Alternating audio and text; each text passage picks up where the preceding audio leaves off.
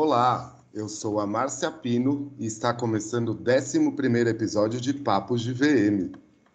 Ah, que fake! Eu sou a Márcia Pino. ah, mas está mas tá começando sim o 11 episódio de Papo de VM. Hoje estamos aqui eu, o Ará e a nossa querida Suiane Delfino, que é uma pessoa maravilhosa, que entende tudo de varejo. É uma mulher que está, sei lá quantos, ela, é, ela é, parece uma menininha, mas ela está não sei quantos milhões de anos no varejo. Então, Sui, se apresenta para gente. Oi, gente, tudo bem? É um prazer estar aí nesse bate-papo com a Márcia e com a Ará. E a gente vai compartilhar um pouquinho, né, dessa vivência de varejo do A a Z, em termos de serviço, em termos de atendimento, em termos de percepção de ponto de ponto físico, a questão da experiência de compra no online. E a gente vai bater um pouco de papo a respeito disso aí. É, então, assim, só para todo mundo entender, hoje a gente vai estar tá falando sobre é, a tal da experiência de compra, quem é ela, onde vive, né? É, não é novidade, né? Essa mudança no varejo, a forma de atender o público, né? O perfil do consumidor mudou muito, né? Hoje, hoje se preza muito pela praticidade. Então, é, eu recebi algumas perguntas que mais para frente a gente vai falar. Mas, o Sui, fala um pouco da sua experiência de varejo. Ah, tá. Então, eu comecei é, no varejo já desde os 19 anos, então desde o meu primeiro ano de faculdade em administração de empresas, depois é, atuei na parte de indústria de alimentos, na área de marketing, onde a gente tinha um varejo super agressivo, onde o centavo, centímetro né, é, quadrado da gôndola faz a diferença, a questão de que a gente não tem um time tão precioso e a gente está ali colado embalagem a embalagem. Também passei pela parte do varejo, atendendo como prestador de serviço numa agência de propaganda e publicidade, onde a gente tinha desde indústria têxtil, indústria automobilística, onde a gente tinha é, a parte imobiliária, construção civil. Então, toda é, a parte de varejo, a gente sempre ia no trade, no marketing, em campo para poder identificar toda essa questão do perfil do consumidor, como que ele vê, como que ele compra, quais são as barreiras que pode existir nessa jornada deles de compra, na pré-compra, pós-venda. Depois é, atuei também na indústria já jornalística, então a gente tinha a questão de fazer um atendimento onde a gente tinha que trabalhar essa parte do serviço do impresso onde a gente já estava entrando com uma, uma, era da tecnologia, como é que isso ia se comportar. Depois passei também pela experiência em indústria é, de metalurgia, em onde me levou para o varejo de moda, onde a gente atuou nessa parte e depois seguindo para uma outra indústria, a indústria de manequins, onde eu tive lá por sete anos. E agora eu estou na plataforma de comércio é, da área comercial de cinco indústrias, eu sendo esse intermediário dentro da venda propriamente dita. Então a gente passou aí por um, um bocado já aí de anos aí, completando gente, 20 anos. Oi! E a gente é só VM, né? e eu amo essa galerinha do VM, sou apaixonada. Ai. Arado céu, eu sou só VM, viu? Eu também. Sui do céu, não sei como é. E nesse meio tempo, a Suiane tem três filhos, um pois... É. marido. Verdade. E detalhe, adoro Ai. novas experiências. Saí de filha de 17, 14 e comecei tudo de novo agora no mundo masculino aí de três anos. Nossa, que, que delícia. É, deixa eu perguntar Vou perguntar primeiro para você, Ará. Oi. Fala para mim que, onde você acha que cabe, ou, ou o, você acha que o VM tem um, um, um papel é, dentro desse universo? A gente pode fazer alguma coisa dentro desse universo de experiência de compras? Você acha que a gente tem um papel importante também? ah, mas eu acho que VM é puramente experiência, né? É, eu acho que assim é uma palavra que está sendo usada há tanto tempo, experiência, experiência, mas é bom também para os lojistas que forem escutarem entender o que é essa palavra, porque você falar experiência parece que é uma coisa meio só uma ciência, né? É uma coisa mais ligada aos cientistas, mas ela não é, que nem a Su está contando a experiência de vida dela que faz ela, com tudo que ela teve de contato na vida pessoal e profissional, ter o embasamento de tudo que ela está falando agora. A mesma coisa funciona para uma loja. A loja não é um ser vivo, mas ele é uma mídia.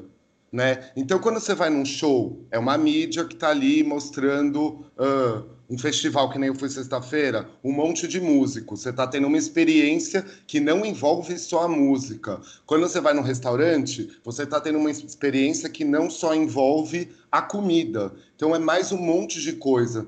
Se a gente pensar na loja, é a mesma situação. A partir do momento que você olhou para ela, olhou para a vitrine, entrou nela, você está tendo uma experiência desde o lado de fora até a hora que você fizer o seu check-out, que você fizer sua compra e tudo mais. Então, primeiro de tudo, eu acho que as pessoas precisam compreender o que, que é essa palavra sendo usada há tanto tempo. Ela não é uma moda, ela não é uma tendência a falar que a loja é uma experiência. É uma experiência sensorial, é uma experiência. É de contato de serviço, né? uma experiência com outro ser humano, é uma experiência de música, é uma experiência de um monte de coisa aí que para mim é o que faz a gente fazer o que a gente faz, né? Exatamente. O vender tá ligado à palavra experiência. É, sim, a gente vende. É... Primeiro a gente vende com os olhos, né? Vamos dizer assim, porque você ainda não, não, não pegou esse produto, né? A gente dá uma Sim. outra cara para esse produto, né? Apresenta ele de uma forma que seja é, interessante, atraente, é, e no final é só um produto, né?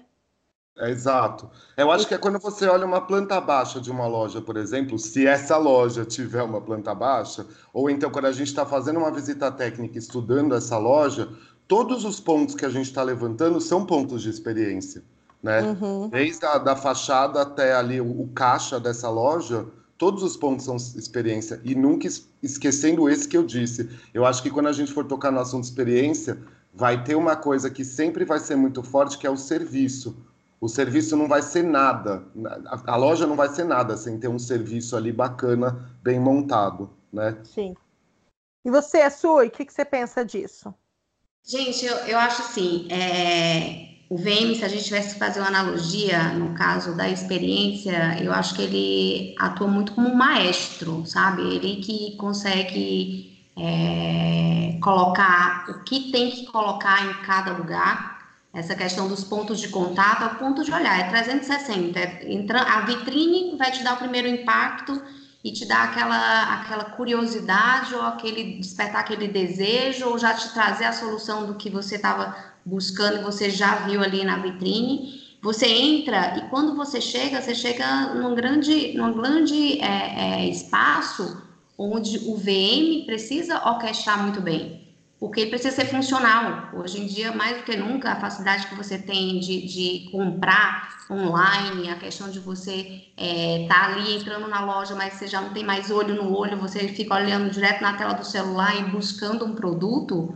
Você tem um VM hoje funcional, passando o DNA da marca, passando essa experiência, qual o material que a gente vai usar, o porquê que se escolhe esse cabide, a profundidade, qual que vai ser o fluxo de um ponto focal, por que é que eu tenho que dividir, setorizar uma loja? Por que é que eu tenho que ter um estoque ou ter um, um autoatendimento? Você tem que fazer uma gestão de, de, de, de sentir do consumidor que, assim, precisa de muito estudo.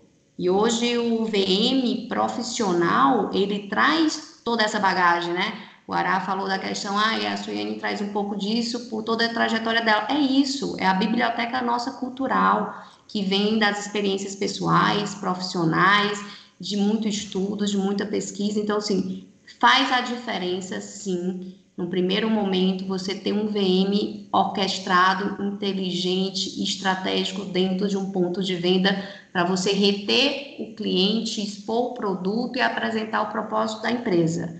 E aí a gente vem com todos os complementos que enriquece a experiência. É um atendimento, é a questão de um cheiro, é uma questão da sonorização, é uma questão da limpeza, da organização, mas de uma forma muito funcional. Não dá para ser aquela loja muito arrumada onde as pessoas se sentem pouco à vontade de poder mexer e desdobrar, mas é muito mais para ajudar esse olhar e essa experiência de loja acontecer de ponta a ponta, inclusive até ser uma tranquilidade a gente ir lá pagar e a gente não ter aquela coisa, ah, será que eu devia comprar tudo isso? E quando você vê, quando a experiência, o ambiente, tudo é muito favorável, muito harmônico, você sai da loja comprando mais do que você queria. Ou você sai da loja comprando outra coisa totalmente diferente do que você tinha planejado a comprar.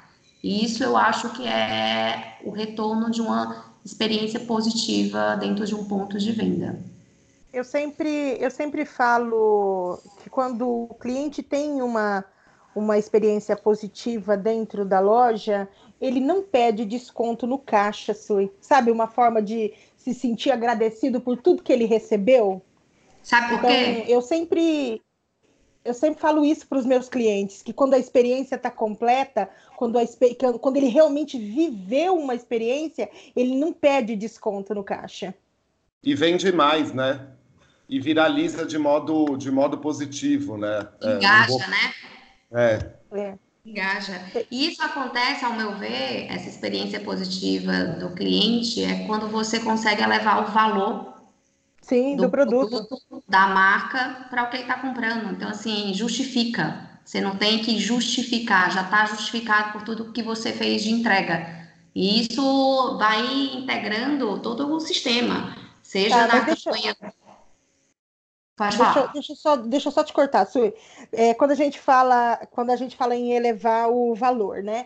É, uhum. Por exemplo, eu estava eu tava assistindo uma palestra esses dias numa, numa empresa, eu fui apresentar a campanha de Natal e ele e, e, e tinha, antes da minha apresentação tinha um menino do marketing falando é, sobre a, a, é, o valor o valor da marca, né? Então uhum. ele mostrou, por exemplo, no, no, slide dele tinha uma camiseta branca, uma camiseta branca, nada. Daí assim, quanto custa uma camiseta branca, Sui? Uma camiseta branca. Custa Hoje, de 9,90. Não, vamos lá, fala assim. De 9,90 a 39,90, uma camiseta branca básica. Então, eu, é, esse exemplo, a, eu também tive num curso, ele hoje chega até uma camiseta básica que está aí bombando entre as influencers, chega a é. 159 reais. Camis. Tá, mas Exatamente. eu vou. É, então. Entendeu? Então, é, aí, aí ele, no segundo slide, me apareceu uma camiseta branca com o símbolo da Nike. Com o símbolo é. da Nike, ela já subiu de 199 a, sei lá, 299 a camiseta, é. né? Então ele apresentou isso com a força da marca.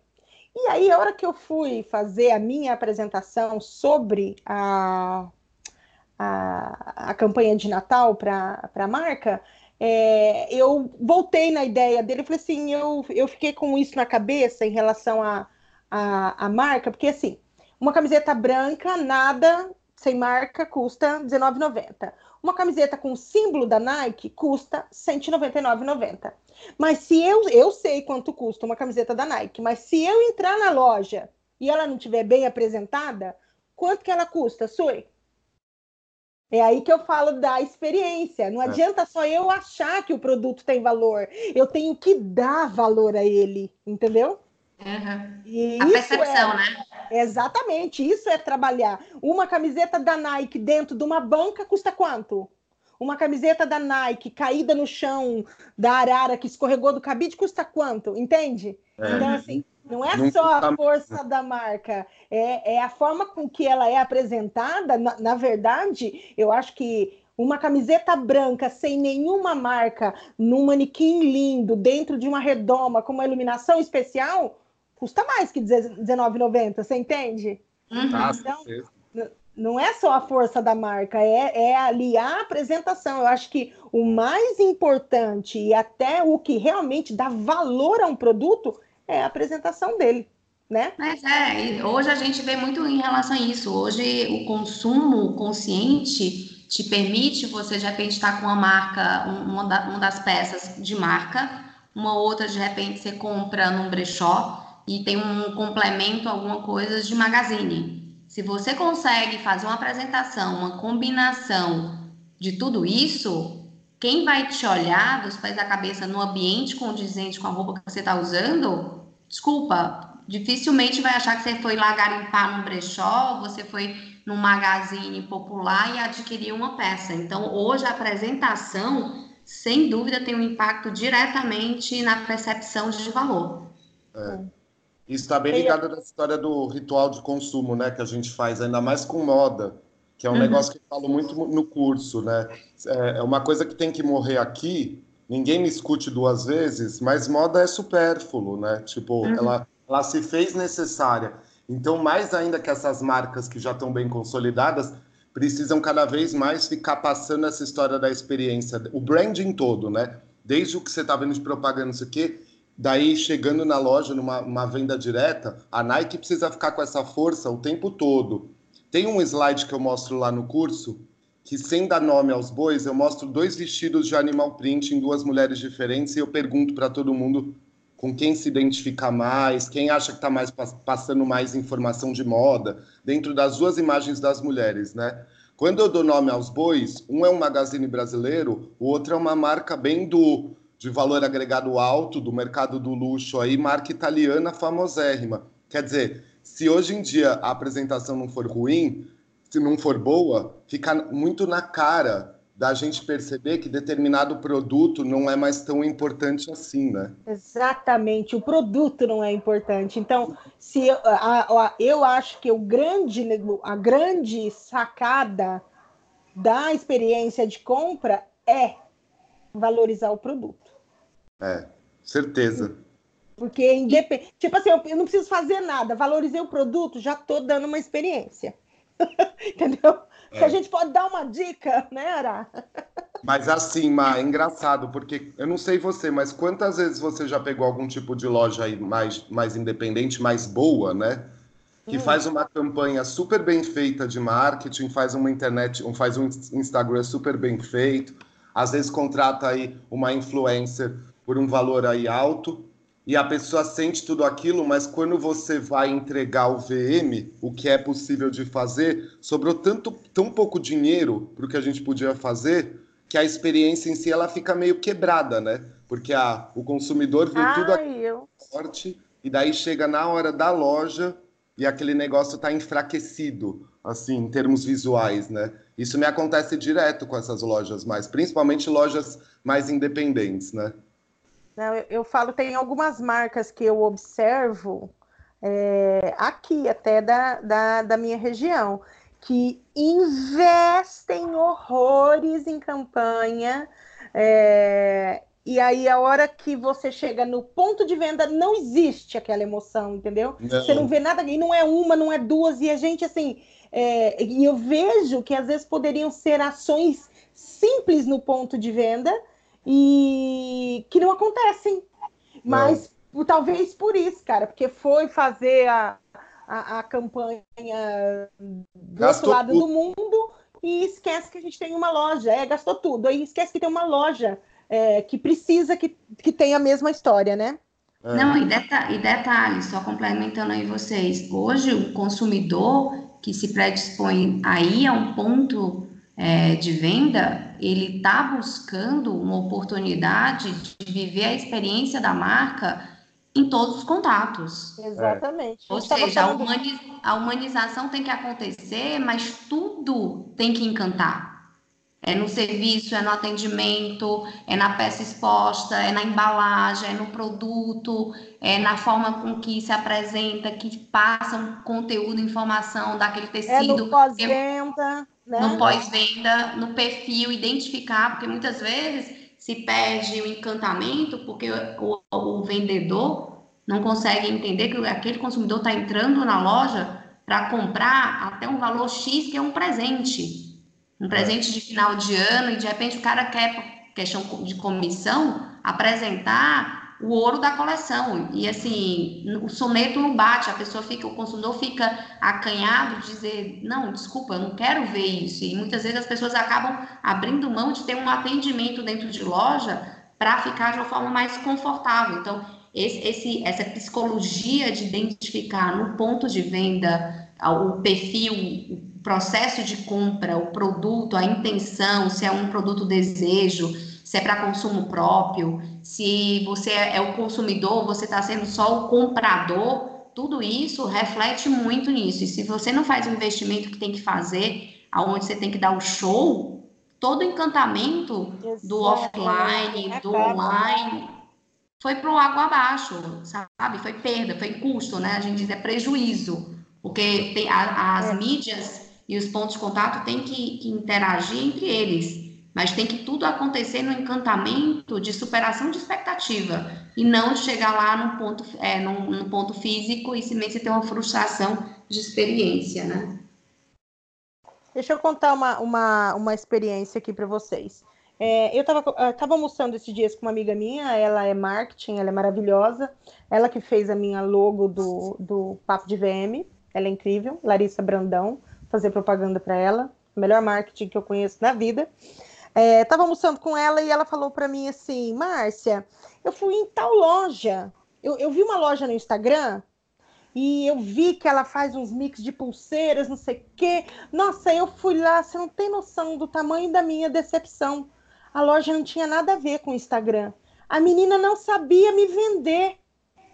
Tinha uma vendedora lá, mas ela não sabia me atender. E eu falei para ela, ah, eu queria um mix de pulseira. E ela começou a simplesmente mandar pulseira em cima da mesa, e assim, aquela coisa sem sentido. E ela falou assim: você entende quanto é importante a gente ter as, as mídias alinhadas? Ou seja, adiantava eu ter uma apresentação linda no Instagram se dentro da loja não existir? É, pois é. É o ritual quebrado, né? É esse ritual é. como quebrado. É, e aí eu falei assim, é, eu falei assim, ah, eu, eu, já, eu já conhecia a loja, tudo, né? E, e eu falei para ela, é, eu também tenho essa visão. Então, o que a gente está vendo hoje, até falando de experiência, a gente está vendo hoje pessoas trabalhando com Instagram porque levam jeito, sem esquecer, esquecendo de que tudo tem que ser alinhado, entendeu? Então, assim, tem gente que tem jeito para VM, faz VM, né? Mas não é VM. Tem gente que tem jeito para Instagram e faz Instagram e esquece que tudo tem que estar tá linkado. A história tem que ser a mesma, senão é, é, é, realmente a gente fica com aquele tipo, ops, mas o que, que aconteceu aqui, né? Não é essa. Ela chegou aí para fora para falar assim, acho que não é essa loja. É, é. eu estou perdida aqui, né? Então essas coisas acontecem. Agora, deixa eu fazer uma pergunta para a Sui. Uhum. Antes, o, o Ara, antes da gente começar a gravar aqui, eu chamei a Sui primeiro. A gente estava num bate-papo aqui que ela quase deu aula, cara, para mim. eu vou ficar até mais quieto, porque a Su é das pessoas que eu conheço que explica tudo mais redondinho possível, assim. Então, esse tempo aqui vai ficar difícil, tem um negócio que eu é, está ligado que a gente não pode, é, é, a gente não pode passar muito dos 45, senão as pessoas desistem. Escutem, gente, a gente é legal. Mas é um tema legal, ah, não, gente, mas... é um tema muito não, legal. Não, é, além de ser, eu acho que além de ser um tema legal, é, eu acho que, que você é a pessoa perfeita para falar disso para gente, é. porque porque você trabalhou em várias, em várias áreas e todas, né, em todas essas, você, você, você tem um pouco para falar para a gente é, da sua experiência, né, na verdade. Então, eu acho que é, é, você foi um convite assim bem, bem, bem pensado. no próximo episódio, a gente vai falar com uma lojista, entendeu?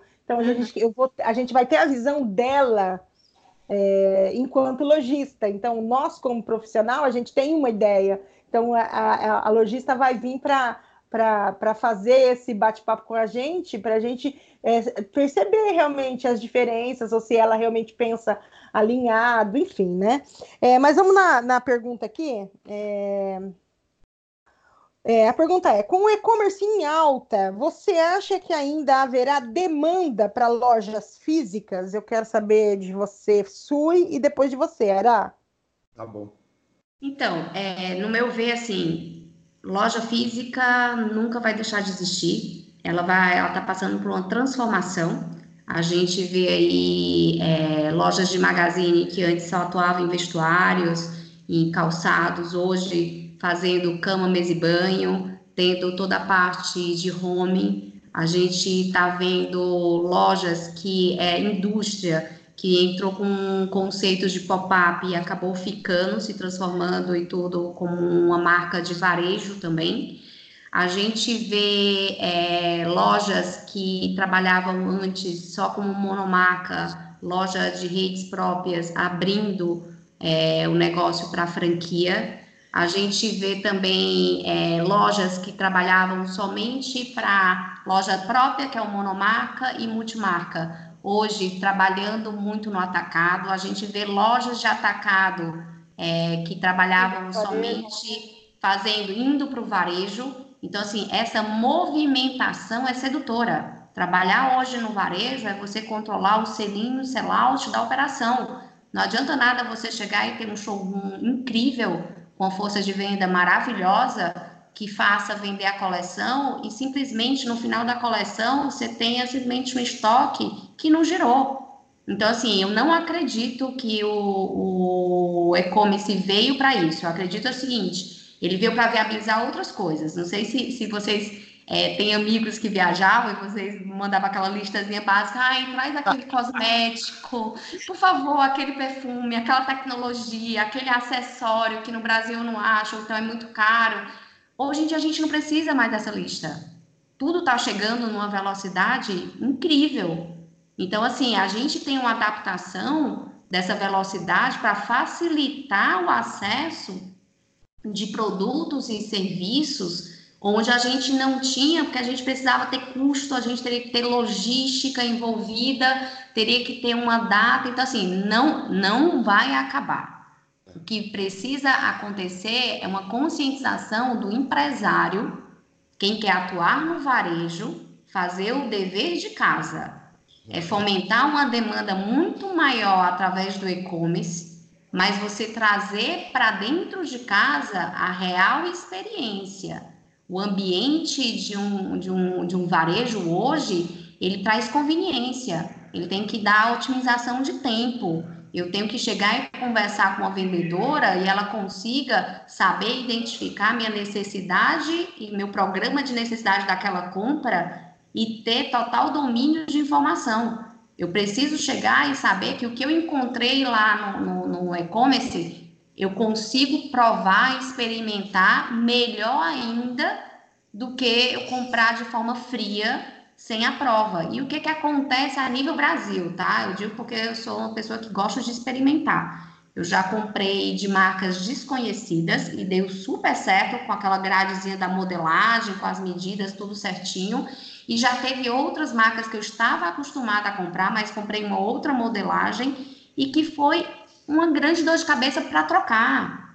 Porque o, o, os canais são da mesma marca, mas eles não se comunicam. Eu não posso trocar no ponto físico, que é uma burrice o empresário que boicota isso, porque quanto que a gente consegue, um vendedor que sabe vender, ele pega uma troca de uma camiseta e vende um look completo numa troca. Ele não vai trocar elas por elas, só um, um tamanho, só uma cor que o cliente não quis. Então, assim, varejo hoje físico está em transformação, mas precisa de investimento e de um olhar, de uma curadoria, porque é onde rentabiliza, é onde fideliza, é onde você consegue dar um engajamento, apresentar o propósito da marca, você identificar, olha, eu não sou uma loja que vende só feminino, sou loja feminino que vendo o melhor básico, que tem a melhor modelagem jeans, que eu tenho uma, uma cartela de monocromático que ele tá na coleção de verão, de outono, de inverno. Eu sou uma especialista na, no beachwear, mas assim, com tecnologia de tecido. Então, assim, você precisa também ter o diferencial para conseguir estar tá e perpetuar no varejo, entendeu? Então, assim, não, não vai. Eu acho que é uma, uma força de venda, é um, é um canal a mais, em vez de você ter uma loja, de repente, no interior do norte ou do nordeste do país que hoje não viabiliza, você conseguir remotamente atender aquele consumidor por uma demanda que ele teve através de mídias, através de, de mídias sociais, do próprio e-commerce, você consegue trazer essa primeira experiência. Então, assim, não vai, gente, pelo contrário, invistam que o retorno no varejo físico é surpreendente. O Ará, antes de você. Ai, tá dando microfonia aqui. Parou, parou. Tô te ouvindo bem. Tá? É, aqui eu tô Ará, bem. antes de você. Antes de você responder, Ará, eu hum. vou, eu vou resumir o que a Suiane falou. Se a Suiane tivesse perguntado para mim, se ela tivesse perguntado para mim, eu diria, ela falou, com e-commerce em alta, você acha que ainda haverá demanda para as lojas físicas? Eu responderia sim. Enquanto tiver gente andando na rua e enquanto tiver vitrine boa, nós vamos ter lojas física, sim. Ah, é, certeza. É minha resposta bem, bem basiquinha. Enquanto houver vitrine, teremos lojas físicas, entendeu? É. Por quê? Porque se a vitrine for é, fizer realmente o papel dela é, de fazer a pessoa entrar, de encantar, a gente não vai ter problema com o e-commerce, né? O que não, não, pode é eu deixar o meu e-commerce lindo e fazer é, e esquecer do ponto físico, entendeu? Não, Agora vai, responde você, querido. Não, eu acho, a Su falou tudo, né? Uma das principais questões, uma das coisas que ela falou principal aí é a questão do tipo, façam a lição de casa, porque essa história do ah, o e-commerce vai acabar com o ponto físico já tá meio antiga, hein? Se tivesse que ter acabado, já tinha começado a acabar faz um tempo. E o que ela falou, falou tudo. Tá numa transformação que, se todo mundo fizer a lição de casa, vai parar de ter esse medinho e vai entender que a mudança está sendo na história da experiência. Veio esse adicional que é o e-commerce e eu adiciono para falar sobre para Silvinha, Silvinha Modas que a gente atende por aí, inclusive que é uma mudança tão grande que tem muita vendedora Bom Retiro e Brás que eu conheço, que fideliza a cliente, um porque a cliente foi lá, a sacoleira foi lá pela primeira vez na loja e teve uma boa experiência. E dois, porque depois essa vendedora é muito boa e consegue vender tudo pelo WhatsApp. O e-commerce não é nem mais uma questão de tipo, ai, tem que ter o botãozinho do Instagram para comprar. Não, tem gente vendendo horrores pelo WhatsApp, depois que a pessoa teve um bom um bom, uma boa experiência num ponto físico. Isso tão é, é, real que toda vez que eu pego uma reforma de loja hoje em dia, uma das coisas que me pedem é: será que dá para ter um ponto, não é um ponto instagramável, mas um ponto que conte um pouco do DNA da minha loja, porque daí as meninas podem tirar, né, os vendedores podem tirar uma foto dessa peça sozinha, mas que tenha um fundo bacana, não só para o Instagram, mas o WhatsApp também. Então é assim, essa história para mim é só você parar e sair, o lojista sair da situação de que é lojista, agente VM e tudo mais, e pensar como consumidor. Antes da gente ser qualquer coisa que a gente fez profissionalmente, a gente nasceu consumindo coisas, né? Então, para para pensar dessa maneira. Tudo que você tem feito no seu dia a dia que envolva consumo, acabou com seu ponto físico de tudo que você fazia? Você parou de ir em ponto físico? Não. Então eu acho que é uma pergunta que ela ficou um pouco até talvez até por uma desculpinha das pessoas, ai, não tá vendendo, né? Ai, não, mas é a crise, aí o e-commerce, não sei o quê. Chega, sabe? Chega.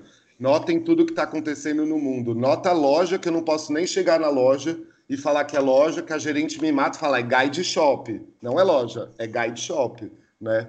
Então, eu acho que é, é mais isso, assim, é uma pergunta que precisa acabar, sabe? Uhum. É, daí, é, a, eu, na verdade, eu, eu peguei a, as perguntas aqui numa ordem, mas eu vou até refazer em outra. É, vocês acham que a tecnologia é uma grande aliada da, da experiência de compra? Você acha que a gente usa tecnologia na experiência de compras? Eu acho. Eu acho que a tecnologia não precisa ser pensada só pelas referências de ter. Uh, um super provador high-tech, que daí já vem a roupa do estoque, porque não coube, não sei o quê. Tecnologia, para mim, é venda pelo WhatsApp. Isso também envolve ser tecnologia. Então, eu acho que é só de todos os lados do, tem, do que tem aparecido, é benéfico. Inclusive, é, uma coisa que já me perguntaram é se a tecnologia pode até acabar com o trabalho do VM. Duvido, duvido. O robô nunca vai entender de montar uma arara igual um ser humano para outro ser humano. Então, duvido. Né? Acho que a tecnologia é benéfica. É sem medo também dela. E você, Sueli? Eu super concordo e eu acho que a gente que precisa saber trabalhar o que a tecnologia pode proporcionar. Eu vou até um pouco mais é, atrás. Gente, CRM. A gente não escuta mais ninguém falar de CRM. Aqueles, aquelas fichas de cadastro. As lojas não querem nem mais saber quem é o consumidor. E quem, quem faz ainda isso, o que é está fazendo com as informações? São poucas as lojas que te que conhecem e que conversam com você. Então, assim, você tem tudo ali na mão. Histórico de compra, ticket médio, o que que comprou, o que que não comprou. Eu tenho três vendedoras super antigas, senhorinhas mesmo, já estão mais de 60 anos, dentro de lojas que me atendem, elas sabem todo o percurso da minha história, que a minha filha hoje está com 17, que ela agora pode oferecer o tamanho 38 para ela, de adulto, e já me liga com essa abordagem.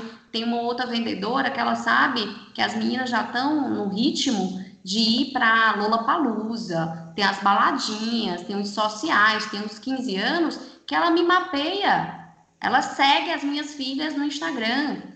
Então ela curte as fotos. Quando as meninas saem, que as meninas não marcam a roupa e que sabe que a roupa é da loja, elas reutilizam aquilo ali para fazer um engajamento. Por quê? Porque sabe que junto traz as amigas, as amigas e por aí vai. Então, assim, a tecnologia existe, é, ela é uma ferramenta incrível, a gente precisa saber o que fazer com ela, porque só ter sem usar e tudo também não faz sentido nenhum. Então, assim, tem, tem como você fazer campanha de Bluetooth dentro de um shopping, quando a pessoa está passando, tem como você mapear se ela compra em mais de uma loja da própria marca, mas, assim, precisa realmente a gente se apoderar, se, se apoderar do que a tecnologia pode proporcionar para trazer e gerar mais vendas, entendeu?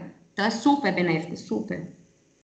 E como seria, como proporcionar uma experiência de compra inesquecível no varejo?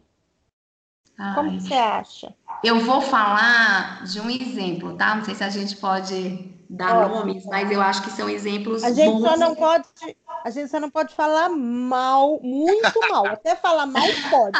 não pode repensar, porque daí não, não, pega mal. Não. Eu vou falar porque assim, é uma experiência super legal. São duas, duas marcas do segmento e tudo de hum. joias, onde elas têm as suas linhas e tudo, que são as linhas básicas de, de banho de prata e tudo, que pegam uma galerinha mais teen e adulto também. E eu era muito fiel a uma marca, que é a, que é a, a Vivara, até para presente de 15 anos, as meninas gostaram da linha Life, não sei o quê. E eu já tinha consumido coisa da Tiffany.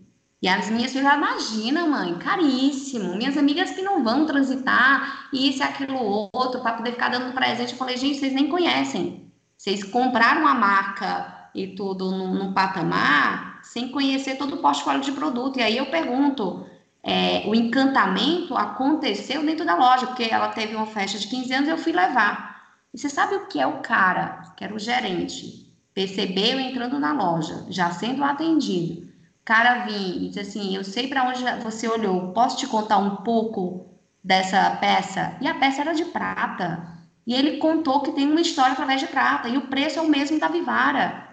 E aí ele leva a minha filha para poder fazer o cartãozinho, a dedicatória, com a salinha exclusiva, porque ela comprou uma peça de prata. Longe de ser o ticket ou o perfil de compra que a Tiffany quer. E a gente experimenta isso e ela saiu daquilo encantada. Ela se desarmou e compartilhou a experiência dela de vida para todo mundo, porque porque tratou ela, uma consumidorazinha de 14 anos, que estava curiosa, que elogiou a peça e simplesmente tratou ela como se fosse uma consumidora principal da marca. Então, isso para mim é um encantamento. É, não independe o quanto você está me comprando hoje. Eu quero que você compre como se você fosse um cliente potencial perfil da marca. Porque eu nem sei quem você é. Talvez até você seja esse potencial, não você de 14, mas sua mãe, seu pai, seu avô, seu padrinho, seja lá quem for, e futuramente. Então, catequizou a minha filha com a simples atitude de contar a história. Olha, essa peça é uma peça super antiga, de 1891, e que a gente fez uma releitura e que trouxe para essa linha e tudo com banho de prata, mas a nossa prata é um banho assim, onde tem a manutenção vitalícia. Então, assim, contou uma historinha e a gente não passou mais do que 25 minutos na loja. E ele é, conseguiu então... criar esse encantamento. E assim, não deu mimo para ela, se bem que no final de tudo ela foi embora e falou assim: Ah, eu acho que você gostaria de consumir depois os nossos perfumes. Deu uma amostrazinha de perfume para ela. Mas sabe, o encantamento foi assim: Nossa, ele me olhou, ele veio me contar uma história de uma peça que eu achei que nem tinha história. Então, assim, já despertou nela, com 14 anos, uma experiência de compra que eu achei que assim encantada. Ele não se virou para mim, porque ele estava vendo que quem estava direcionando a compra era ela com um presente que ela ia dar. Entendeu? Então, para mim, encantamento é isso: é você realmente pegar o cliente, independente do que ele entre para comprar. Mas se você tem aquela oportunidade de mostrar todo o cuidado e o processo que está por trás do desenvolvimento do produto, o modo como você apresenta, como que eu posso me relacionar com você no pós-venda, a manutenção é vitalícia, pode trazer aqui que a gente faz a limpeza para você, sabe? Então, assim, para mim, encantamento é isso, é você proporcionar para o cliente todas as possibilidades, independente de quanto ele está te comprando, e que você comunique tudo que a marca proporciona, vende e oferece dentro de um ponto de venda. Nossa, muito bacana. Por isso que eu acho que o encantamento ele ficou, ele, ele evoluiu realmente para o serviço, né, Su? Ele uhum. evoluiu para o serviço. Ele, ele evoluiu para o atendimento, assim, porque a gente está entregando cada vez, cada vez mais VM, né? Exemplo, o magazine lá que, uhum. de moda popular que eu atendo há tanto tempo agora, é, por que, que eu tinha entrado, né? Entrei justamente para dar, tentar dar uma cara que o, o próprio produto conte uma história, né? Magazine, se vocês forem reparar, no geral, está cada vez menos informação de comunicação, de imagem, às vezes só na vitrine, né? Tendo imagem, não sei o quê, e é o interno, é feito por um monte de VM nos, nas suas sessões para ficar com uma cara do, daquele mundo, né? O mundo que pertence a um consumidor que entra lá. Porque também está numa coisa meio autosserviço. Agora, por conta dessa história ficar um pouco mais autosserviço, na hora que esse consumidor entrou nessa loja está se encantando com o produto e ele precisa de uma ajuda, o serviço vai fazer aquele segundo momento de encantamento que daí vai ser matador no bom sentido, né? Essa pessoa tem que dar um banho de loja nessas em quem entrar para daí você levar essas peças que é o que a Su está contando. Então eu acho também que o encantamento ele é uma coisa que virou um visualmente falando, tudo que a gente faz pelo VM, mais dois, o serviço. Porque sem serviço, VM não faz milagre. Agora, Ara, só complementando, que aí são detalhes do que, do que a gente vivenciou lá nessa experiência. É, o que você percebe como a equipe é treinada pela equipe de, de, de VM, de exposição de produto e todo o cuidado, mesmo em prata, elas recebem lá usando uma luva com uma bandeja e ela te põe dentro da bandeja a mesma posição que o VM determinou como que estaria, se ela estaria frontal, se ela estaria lateral, se ela estaria deitada, aberta, da mesma forma que a gente viu na vitrine, estava exatamente exposto numa bandeja para poder escolher. Então, esse detalhe, esse olhar de, de da, da, loja, a equipe da loja entender que o que o VM faz proporciona, sim, um incremento de venda, uma exposição estratégica para o produto ser visto e ser comprado, e o cara ter esse cuidado, a vendedora ter esse cuidado de manter isso na hora do cliente ter o contato tátil do produto, é incrível, é um show. É um show. É então, assim, o treinamento precisa entender isso. O VM existe para criar um grande show estratégico, funcional e que acarreta em venda. E os vendedores têm que entender isso como um grande facilitador. Porque se mantém esse VM, não adianta nada vocês, como VM, entrar na loja e fazer tudo lindo, maravilhoso. Virar as costas em uma semana, a loja está uma bagunça, porque ninguém entendeu como que repõe o produto, como que acontece, porque isso estava posicionado aqui, como que se relaciona um look, uma peça de cima, o bottom, com top, os acessórios. Então, assim, isso também precisa ter essa consciência para poder a experiência encantar e ser mantida todos os dias. É. Eu, eu, já, eu já responderia assim: como proporcionar uma experiência de compra inesquecível? Vamos começar revendo esse atendimento, então, né? Uhum. Porque, porque daí você tem uma apresentação de produto boa, você e aí aquilo que a gente estava falando é, offline, né, Nesso? A questão do vendedor não saber te dar uma informação. Isso. Porque você já vem informado, né?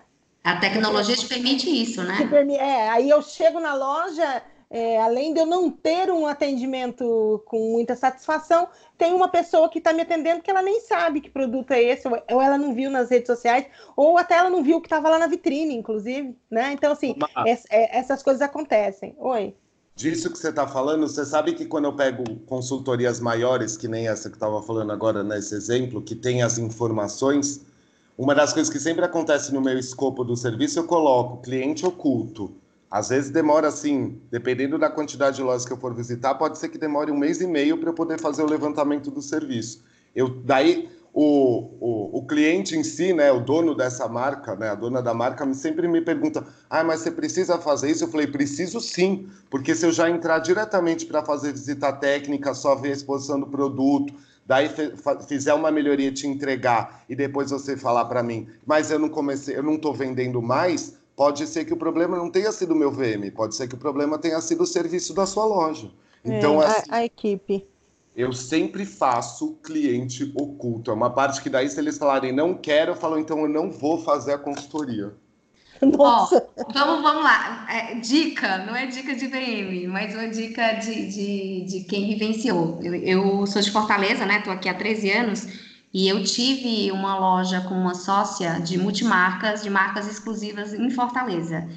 E uma das coisas que eu dizia aos meus 26 anos para a equipe de venda é: entre na loja todos os dias como se você fosse um cliente consumidor. Então, Exato. Então, tudo aquilo que não saltou nos seus olhos, mexe. Tudo aquilo que você achou que foi barreira, poxa, esse móvel deslocou mais uma coisa, arara, eu acho que a vitrine tampou, mexe. Exato. Porque tudo isso facilita o trabalho e a venda. Então, entre no negócio todos os dias, entre na loja como se você fosse um consumidor.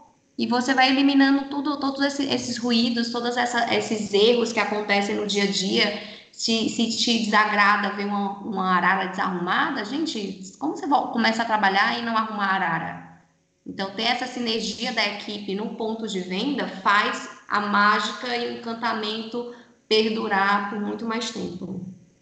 Galera, nós já estamos com 47 minutos. ah, vamos para o segundo tempo? Eu acho que a gente pode gravar já o. Vamos fazer o seguinte: vamos se despedir aqui, a gente continua gravando outro podcast. É. Um outro papo, porque. Ah, vai ser é, gostoso, Mar. É, então. Mas vamos só, só finalizar assim ainda, porque como foi uma cliente, uma cliente não, como foi uma lojista que me, me falou da questão dessa de proporcionar uma experiência inesquecível, então a gente pode falar que ela tem que prestar atenção nessa, nessa equipe de vendas, né? Na apresentação do produto dela com, com valor agregado, com apresentação de coordenação de araras por looks, né? Para não ter apresentação monoproduto, porque pelo menos o cliente consegue fazer uma compra mais intuitiva numa arara coordenada, né? E eu acho que tem que lançar o uso mesmo de elementos sensoriais dentro do ponto de venda também, né? É, a questão do aroma, de ter produtos com que onde o cliente possa tocar, né? Então usar os cinco sentidos é, também eu acho que ajuda nesse, nesse momento, né? Vamos rever o papel, o verdadeiro papel das lojas físicas, né? Então, acho que se ele já fizer isso, vai conseguir construir ou criar uma experiência de compra bacana para o cliente deles, certo? Certíssimo. Então, é, assim, eu resumi você, Sui. Você é ótima, dá certo. Ah, mas, ó, eu acho, Sui, que, eu, que, que você vai voltar a bater um papo com a gente num próximo momento, tá? Ainda esse ano. Não sei como é que a gente vai fazer essas gravações daqui para o final do ano, mas eu ainda tenho, eu tenho que dizer para vocês é, que o Diego do, do, do IG do Vitrinismo vai gravar com a gente ainda esse ano e que a Julie Emi da VMSP vai gravar com a gente esse ano. Um, e a gente vai falar é, de lojas também com ela, o futuro das lojas, tá? Então a gente ainda tem bastante bate-papo gostoso, mas eu acho que você vai voltar num outro momento aqui para bater esse papo com a gente, tá bom, Sui? Ai, super agradeço aí a companhia, Mara, foi um prazer. E assim, é sempre muito gostoso e que o varejo bombe cada vez mais. E que o varejo Opa. bombe, né? Exatamente.